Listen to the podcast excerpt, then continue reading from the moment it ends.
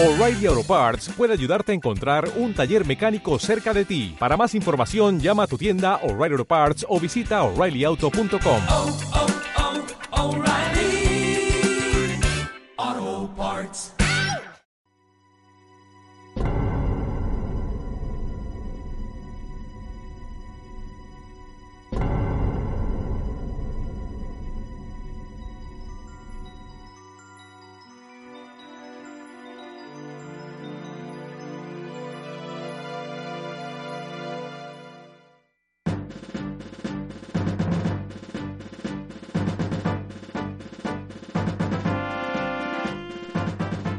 Bienvenidos fans de Nintendo, soy Payadia y esto que estáis escuchando es el séptimo capítulo de Arqueología Nintendo. Ya sabéis, vuestro podcast sobre la historia de Nintendo y todas las curiosidades que la rodean. El pasado capítulo lo dedicamos a hablar del nacimiento de las Game Watch. Como ya comentamos, aunque pequeñas, la historia detrás de estas maquinitas es gigante. Comenzamos hablando de cómo se empezó a gestar la idea de mano de Gunpei Yokoi al ver a un señor trajeado jugando con una calculadora electrónica en el tren. Continuamos hablando de la insólita casualidad que supuso el pistoletazo de salida de este proyecto y terminamos hablando de cómo Hiroshi obligó a Gunpei a diseñar tres juegos diferentes antes de comercializar el primero de ellos, el Ball, el 28 de abril de 1980. Pues bien, es aquí donde retomamos estos maravillosos aparatos y es que hoy hablaremos del auge y la caída de las Game Watch y os aviso que este recorrido es muy interesante de recorrer. Conoceremos eh, cómo se cocinaban estas maquinitas desde el interior de, de la compañía de Nintendo. Así que venga, animaos, acompañadnos en este viaje.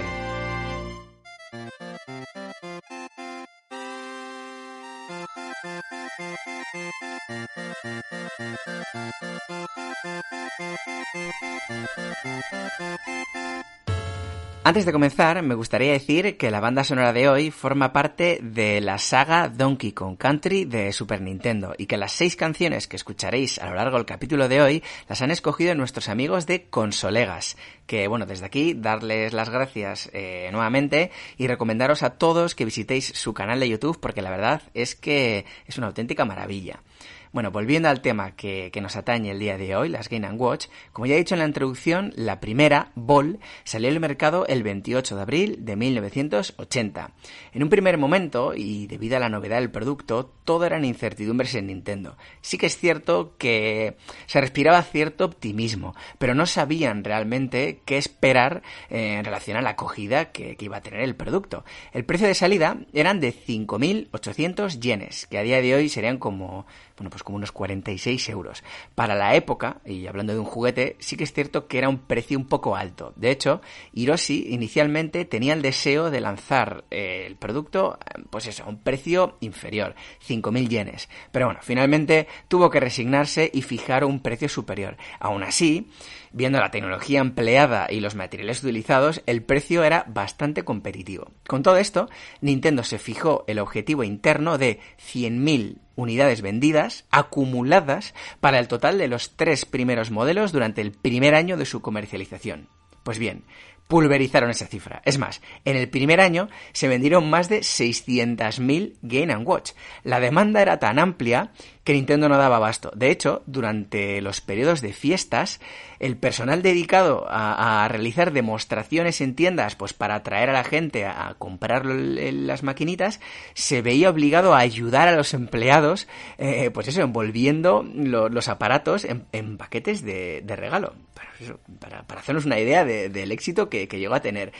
Pese a ese éxito, es muy curioso ver que Nintendo erró completamente al fijar a las personas adultas como público objetivo de las Game Watch. De hecho, el éxito entre el sector de los adultos fue muy escaso. Por el contrario, entre los niños, estos aparatos arrasaron. En 1982 ya se habían vendido más de un millón y medio de unidades tan solo en Japón.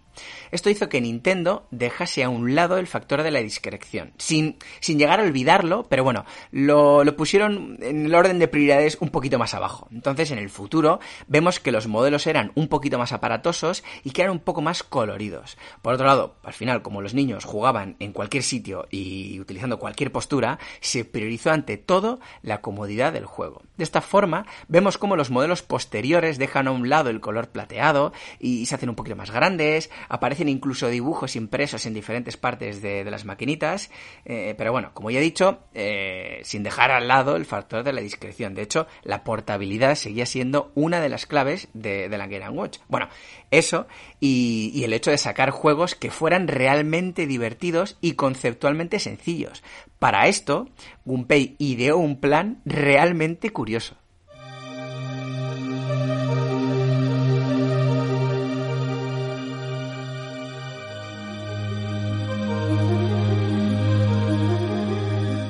Gracias a Hirokazu Tanaka conocemos cuál era el proceso de creación de los nuevos modelos de las Game Watch.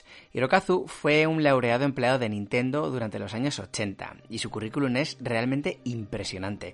Trabajó como compositor en multitud de juegos de la Famicom y de la Game Boy y entre otras cosas se encargó de la composición de la banda sonora de juegos como Super Mario Land o Metroid. Pues bien, a inicios de los años 80, y aunque Donkey Kong estaba cosechando un éxito rotundísimo, Hiroshi Yamauchi tomó la decisión de retirarse progresivamente del mundo de los arcade y de los salones recreativos. Hay múltiples teorías de, por qué Nintendo optó por esta vía. Se cree que, que, entre otras razones, estaba cimentada en la creencia de que los salones recreativos no eran sitios saludables o sitios en los que se debería estar. Tiene muy mala fama, siendo sinceros. Y bueno, el caso es que Hiroshi quiso centrar todo el esfuerzo de la compañía en invadir los hogares japoneses. Esto supuso una reestructuración de los departamentos de, internos de Nintendo. Y en este sentido es muy curioso y muy representativo de la época el testimonio de Hirokazu Tanaka, el cual cuenta cómo en un momento de, bueno, cuando entró en Nintendo, eh, se le asignó el departamento que estaba trabajando en el desarrollo de la Famicom o de la NES en, Europa, en Estados Unidos.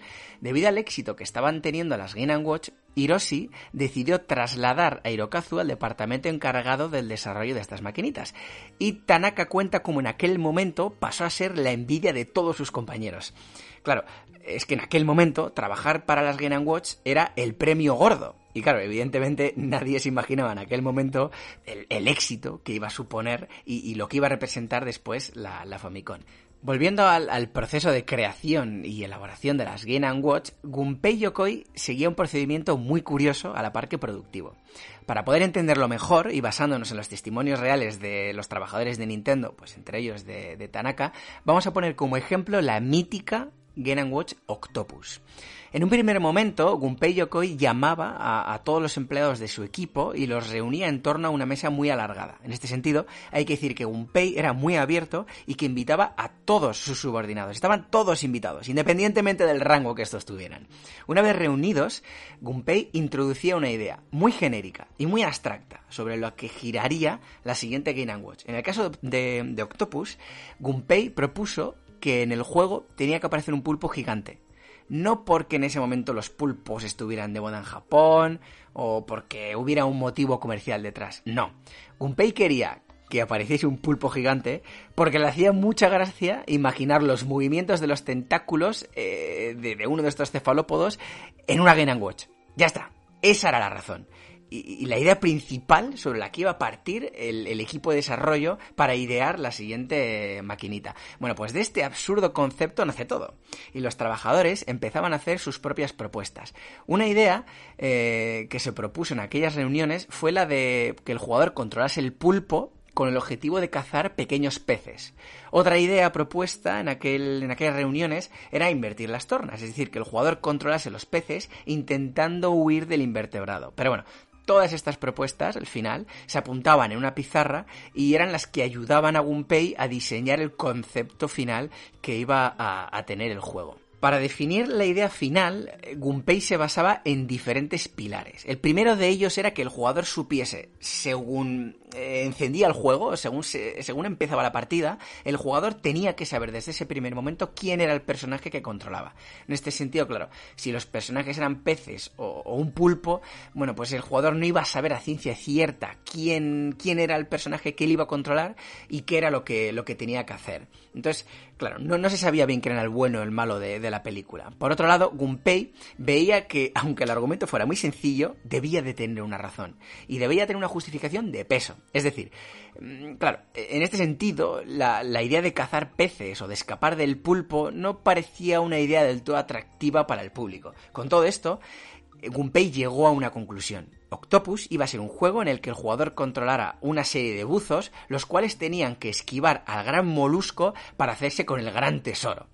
Eso sí que era un buen argumento. Al final, Gunpei lo que, lo que quería era argumentos eh, súper rocambolescos en los que, pues ya ves, que, una serie de buzos se jugasen la vida eh, para alcanzar un, tesoro que estaba en las profundidades. Entonces, esa, bueno, esas ideas le volvían loco a, a Gunpei. Bueno, pues este ejemplo de Octopus se dio con mucha frecuencia en otros modelos de las Game Watch y todas las decisiones se tomaban, como ya he comentado, mediante procesos de brainstorming y en divertidas reuniones que se alargaban alargaban durante horas y horas y horas. No sé vosotros o vosotras, pero a mí me hubiera encantado estar en una de esas reuniones.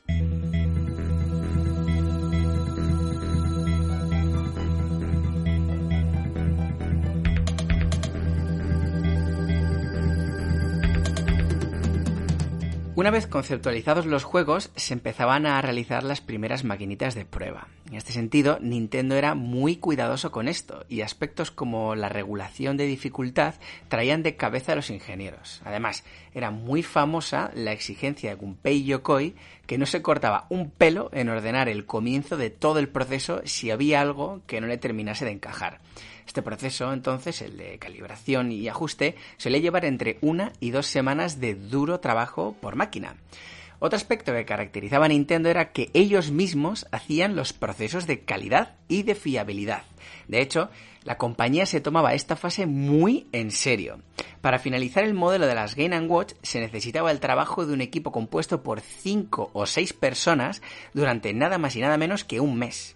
Y eso que estamos hablando de una, entre comillas, y que se me entienda, simple Game Watch. Claro, esto hacía que durante los picos de popularidad de estas maquinitas, Nintendo contase con hasta cuatro equipos trabajando de manera simultánea en estas labores de calidad y de fiabilidad. Aquí tenemos que destacar una curiosidad que también es un fiel reflejo de, aquella época y es que, bueno, hoy en día y gracias a los avances informáticos, un cambio en un juego se puede hacer de una manera más o menos sencilla dependiendo del cambio que estemos hablando. Pero claro, en los años 80 esto no era así y un error detectado, un pequeño ajuste o cualquier cambio involucraba llevar el proceso de fabricación del prototipo hasta sus puntos iniciales.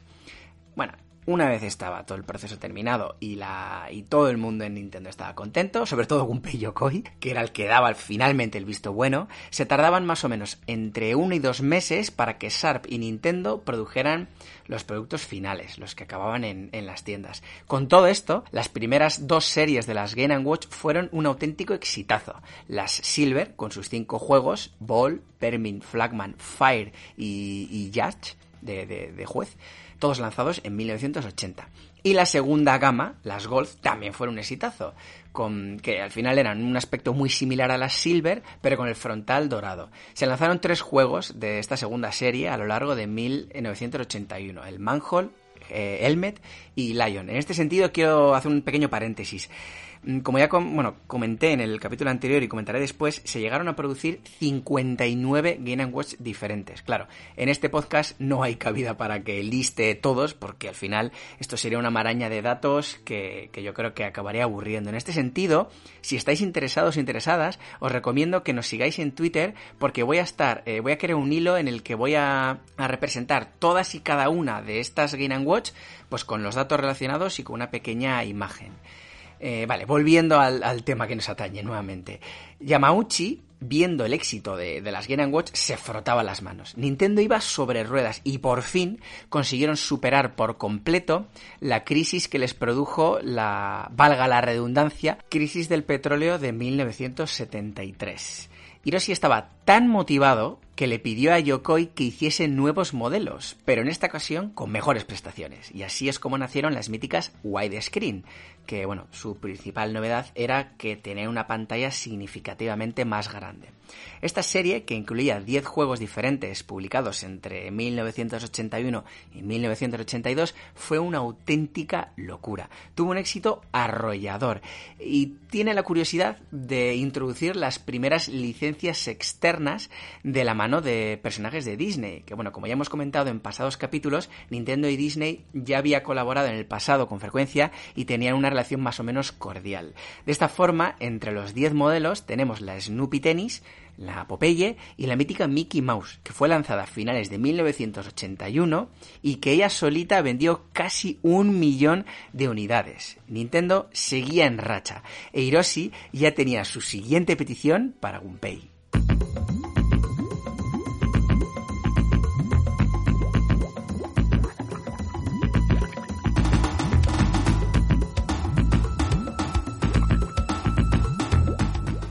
Como ya hemos ido viendo a lo largo de los capítulos anteriores, a Hiroshi le encantaba dar órdenes un poco abstractas. Esto lo vimos con el tema de la Ultra Hand, por ejemplo, y lo veremos en un futuro muy cercano con la Famicom también. Bueno, en este contexto de las Game Watch, Hiroshi le hizo otra, bueno, le dio otra orden un poco abstracta a Gunpei. Le dijo que tenía que desarrollar un modelo en el que los jugadores tuviesen que hacer dos cosas al mismo tiempo. Ya está, así, eh, así de sencillo y así de ambiguo. Bueno, pues el caso es que de esta propuesta nació la serie más popular de las Game Watch. Y esa con un legado tan inmenso que influyó directamente en el diseño de consolas posteriores como el Nintendo DS o el Nintendo 3DS. Estamos hablando de las multiscreen, las que poseían dos pantallas. Claro, a día de hoy, eh, bueno, pasa en este contexto y pasa en otros muchos que veremos y que ya hemos visto, es que, claro, las multiscreen ahora mismo las, las tenemos como algo intrínseco en nuestra cultura videojueguil. Entre el año 82 y el año 89 se comercializaron un total de 12 modelos diferentes de esta colección. Aún así, claro, Imaginaos en, un, en, ese momento en el que se gestó esta idea, lo complejo que tuvo que ser eso, la revolución que supuso y el mérito implícito en llegar a esa idea. Unpei pensó en un primer momento que si el jugador tenía que realizar dos acciones, estas tendrían que estar relacionadas. De esta forma, tuvo la idea de usar dos pantallas en la que en cada una el jugador necesitase realizar una acción diferente, pero como ya hemos dicho, relacionada. Claro, mm, tenía la idea de las dos pantallas, pero claro, ahora necesitaba una idea que realmente justificase el uso de las dos pantallas y su interacción constante. Y es así como surgió el primero de estos modelos, el Oil Panic. A mí el Oil Panic me encanta. Tiene un efecto hipnótico que me tiraría horas viendo a gente jugar. Pero bueno, el caso es que esta Game Watch justificaba perfectamente el uso de dos pantallas, ya que arriba controlabas a un personaje que iba recogiendo en un cubo las gotas de petróleo que iban cayendo de una tubería, mientras que la pantalla de abajo estaba el compañero mm, con un barril moviéndose de forma aleatoria y con el que teníamos que coordinarnos para vaciar nuestro cubo lleno de petróleo en su barril. Es decir, que tenemos que estar atentos al mismo tiempo de las gotas que caían del techo en la pantalla de arriba para llenar nuestro cubo, a la vez que nos fijábamos en nuestro compañero en la pantalla de abajo para ver en qué momento podíamos hacer ese trasvase de petróleo. El juego era divertidísimo y por supuesto fue un éxito total.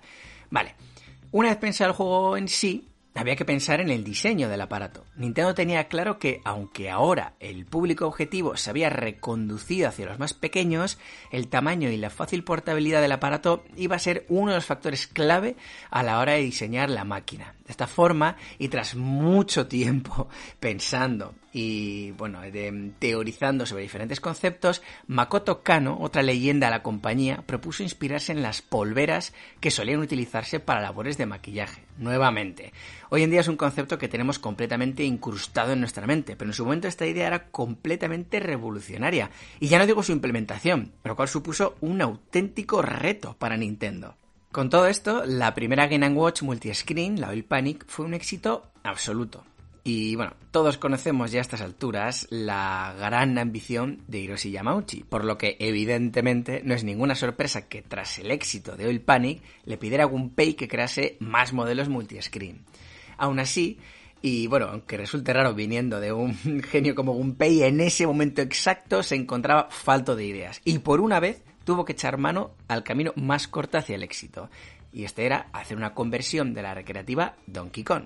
Evidentemente, esta idea le encantó a Hiroshi, aunque al propio Yokoi no le convencía del todo. Ya hemos visto antes como Gunpei era una persona para la que toda decisión tenía que estar perfectamente justificada y razonada y no terminaba de ver del todo claro el uso de dos pantallas en este juego. Sí que es cierto que bueno, hay que hacer dos cosas a la vez, pues porque tienes que estar atento a las llamas que te vienen por abajo mientras estás atento a los barriles que te tira Donkey Kong desde arriba. Pero bueno, aún así, Gunpei no lo veía claro y muchos años después reconoció que esa Game Watch hubiera sido mejor si tan solo hubiera tenido una pantalla. Eso sí, de todas maneras, el juego fue un auténtico rodillo comercial y llegó a, vender aproximadamente 8 millones de unidades en todo el mundo, que es, una auténtica barbaridad. Aún así, al margen de lo divertida que era, al margen de las grandes ventas que obtuvo, bueno, pues esta Game Watch es conocida por introducir en el mundo de los videojuegos un invento que cambió radicalmente la industria videojueguil para siempre.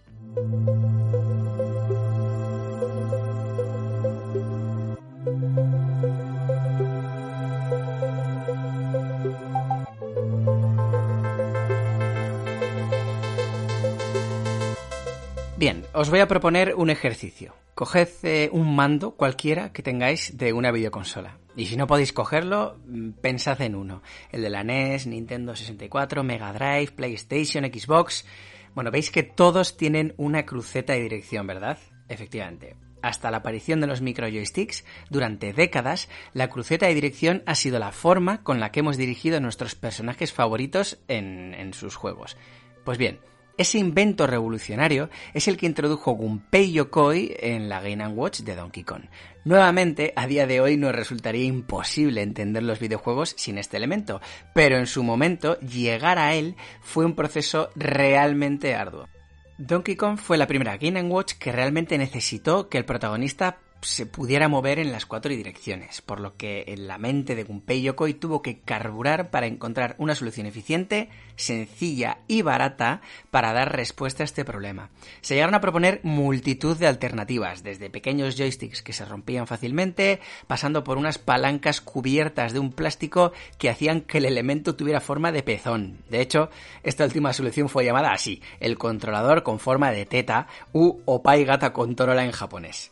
Bueno, el caso es que todas y cada una de las ideas tenían inconvenientes, desde una fragilidad pasmosa hasta la imposibilidad de poder cerrar la consola una vez estaban instaladas. De esta manera, la cruceta de control, que no era más que cuatro botones en la placa, comandados por una cruceta de plástico colocada en la superficie, bueno, pues fue una solución sencilla, muy barata y que respondía a todas las exigencias que, bueno, que la situación requería en el momento. Otra curiosidad muy interesante y que nuevamente definió cómo iban a ser los controles de las videoconsolas de ahí en adelante es el emplazamiento de este elemento dentro de la Game Watch. Gunpei se obcecó con colocarlo en la parte derecha del aparato, ya que la mayor parte de la población es diestra y según él la cruceta supone tal destreza que debería estar colocada en aquel lado en el que el jugador se sintiese más hábil. De hecho, en los primeros prototipos de la consola, el elemento controlador estaba en la parte derecha de la máquina. Pese a esto, y con toda la resignación del mundo, finalmente Gunpei aceptó colocarla en la parte izquierda, simplemente para imitar la disposición de las recreativas. Terminaremos hablando de la cruceta dirección mencionando otra increíble curiosidad, y es que Gunpei Yokoi no era consciente de estar inventando algo revolucionario. De hecho, a Gunpei se le olvidó hablar con el departamento de patentes de Nintendo para registrar este invento, y fue este mismo departamento el que acabó yendo a donde Gunpei para obligarle a registrar la patente de la cruceta dirección. La persona que fue a darle el tirón de orejas fue Ichiro Shirai. Y cuando Gunpei le vio aparecer, le dio unas cuantas instrucciones y le dijo que lo registrase él mismo. Cuando Ishiro le pidió los datos personales a Gunpei para tramitar la patente, pues este le dijo que se dejara de historias, que a él le daba igual y que fuese él mismo, el propio Ichiro, el que pusiera sus propios datos. Bien, pues esta es la razón por la que oficialmente el inventor y propietario de los derechos de la cruceta de dirección es Ichiro Shirai. Es algo increíble. Y de hecho, años después, cuando empezaron a florecer las copias y la, patente se tornó crucial, bueno, pues Gunpei Yokoi recordaba entre risas cómo el presidente Hiroshi Yamauchi abroncó muy intensamente al departamento de patentes por haberse tomado todo este tema tan a la ligera.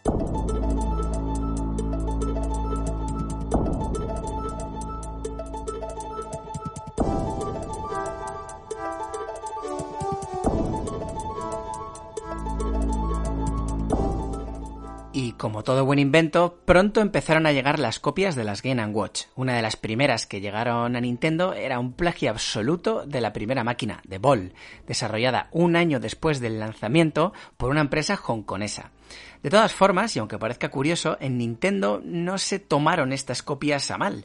De hecho, tanto Gunpei como sus colaboradores reconocieron que se sentían halagados y que lo que realmente les irritaba era que las máquinas lanzadas al mercado como copias de las Game Watch fuesen de mala calidad porque esto lo que hacía era, digamos, desvirtuar el concepto primigenio de estas máquinas. Es más, Gunpei, ante la aparición de las maquinitas de la competencia, lo que hace es reinventarse. Años después, Yokoi admitió que en lugar de entrar en una batalla comercial con sus competidores, lo que hacían en Nintendo era mejorar su producto. De esta forma, las nuevas eh, series de Game Watch, como las Tabletop, las Panorama Screen o New Wide Screen, entre otras, no fueron producto ni del azar ni de una estrategia comercial definida. Más bien, fueron conceptualizadas para dar respuesta a lo que la competencia ofrecía en el mercado.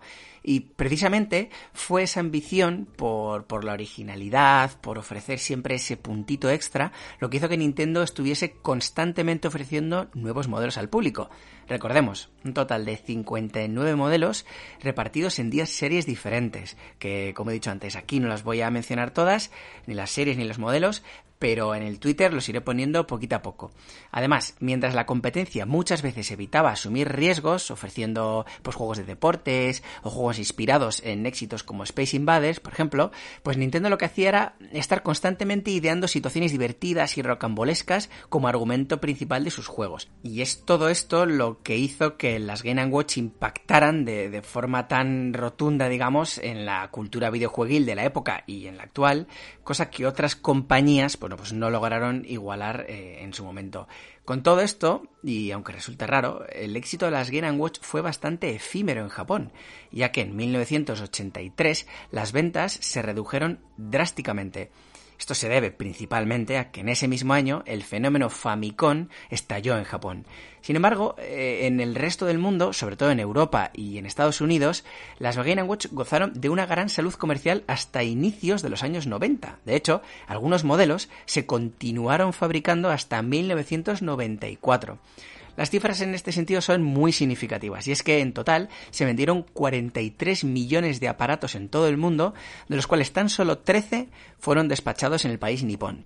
Otro dato muy significativo es que Nintendo, después de lanzar la Famicom al mercado japonés, produjo bastantes Game Watch como Zelda, Super Mario Bros. o Balloon Fight o la serie completa de Crystal Screen, las cuales nunca vieron la luz en Japón aun siendo diseñadas en Kioto y, no en Nintendo of America, por ejemplo, como podría resultar más lógico. Pero bueno, este hecho trae consigo otra curiosidad, y es que hay multitud de coleccionistas japoneses que actualmente las están pasando canutas para hacerse con ciertos modelos de las Game Watch pese a ser productos de una compañía nipona y diseñados en el mismo país del sol naciente.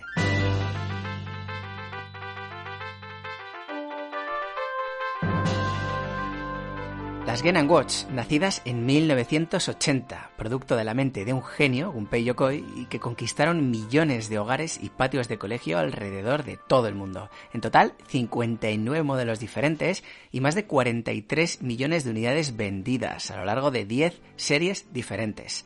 Las Game Watch serán también recordadas por introducir elementos como la cruceta de dirección o el diseño de doble pantalla que después heredarían las exitosas Nintendo DS y Nintendo 3DS. Como ya hemos dicho, en Japón tuvieron un éxito muy efímero y esto fue principalmente porque en el 83 se lanzó al mercado la Famicom, o lo que el resto del mundo conoció como NES. En ese momento, Nintendo decidió dedicarse en cuerpo y alma a esta consola en tierras niponas, que en el resto del mundo las Game Watch seguían haciendo las delicias de millones de jugadores. Y con esto hemos llegado a un momento clave en nuestro podcast, uno que me hace especial ilusión y que afrontamos con muchas ganas, y es que en el siguiente capítulo vamos a remangarnos y vamos a mirar cara a cara a lo que es probablemente la videoconsola más icónica de la historia. En el siguiente capítulo empezaremos a contaros la historia detrás de la Famicom. Y bueno, no sé si os habréis dado cuenta, pero la parte final de este podcast la he acortado un poquito porque no quería pasarme de la media hora. Porque es que ya me da esta vergüenza porque no quiero alargarme tanto. Pero bueno, el caso es que las Game Watch se merecían este homenaje, se merecían estos dos capítulos y se merecían que hoy me alargara un poquito más. Bueno, muchas gracias, muchísimas gracias por todo lo que hacéis por nosotros, por escucharnos, por comentarnos, por todo. Estamos muy, muy contentos de la acogida que está teniendo este podcast. Así que nada, muchísimas gracias y nos vemos en el siguiente capítulo. Adiós. En Sherwin Williams somos tu compa, tu pana, tu socio, pero sobre todo somos tu aliado, con más de 6.000 representantes para atenderte en tu idioma y beneficios para contratistas que encontrarás en aliadopro.com. En Sherwin Williams somos el aliado del PRO.